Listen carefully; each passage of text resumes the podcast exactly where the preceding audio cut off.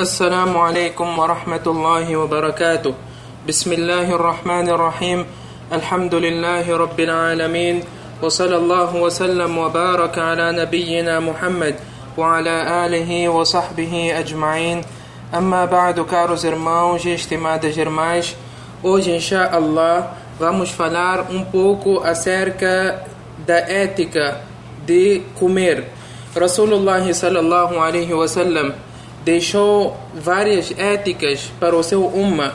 Consta que certa vez um rapaz esteve sentado com o profeta sallallahu alaihi wasallam durante a refeição. Então o profeta sallallahu alaihi wasallam com muita calma disse: "Ya gulam, o jovem, samillah, inicie com o nome de Allah quando tu fores a comer, wa kul biyaminika e coma com a mão direita." وَكُلْ مِمَّا يَلِيكَ E coma aquilo que está do seu lado. E não espalhe a sua mão em volta do prato. Mas faz parte da ética comer aquilo que está do seu lado. E outra ética que foi deixada pelo profeta sallallahu alaihi wasallam consta no hadith que o profeta sallallahu alaihi wasallam costumava comer com três dedos isso para não encher a boca. Muitas das vezes nós vemos as pessoas ao comerem enchem as bocas e torna-se muito feio essa mesma prática. E consta que o profeta sallallahu alaihi wasallam costumava lamber os seus dedos após a refeição, limpar os seus dedos, lambendo os seus dedos. Isso também faz parte de um sunnah do profeta sallallahu alaihi wasallam.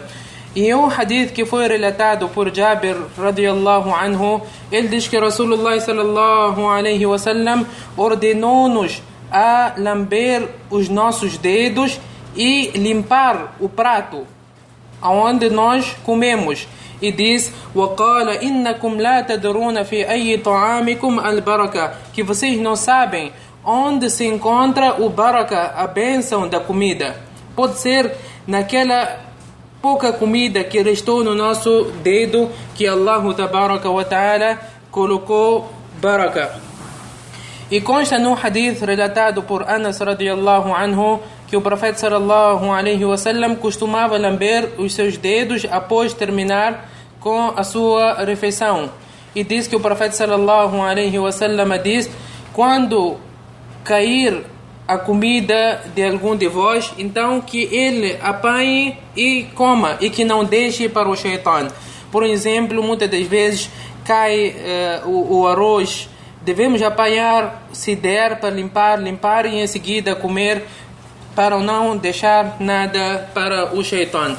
São essas algumas éticas que o profeta sallallahu alaihi wasallam deixou para o seu ummah que Allah Jalla wa ala recompense a este mensageiro da melhor forma e que faça de nós dos verdadeiros seguidores. Wa sallallahu wa sallam wa baraka ala nabiyyina Muhammad wa ala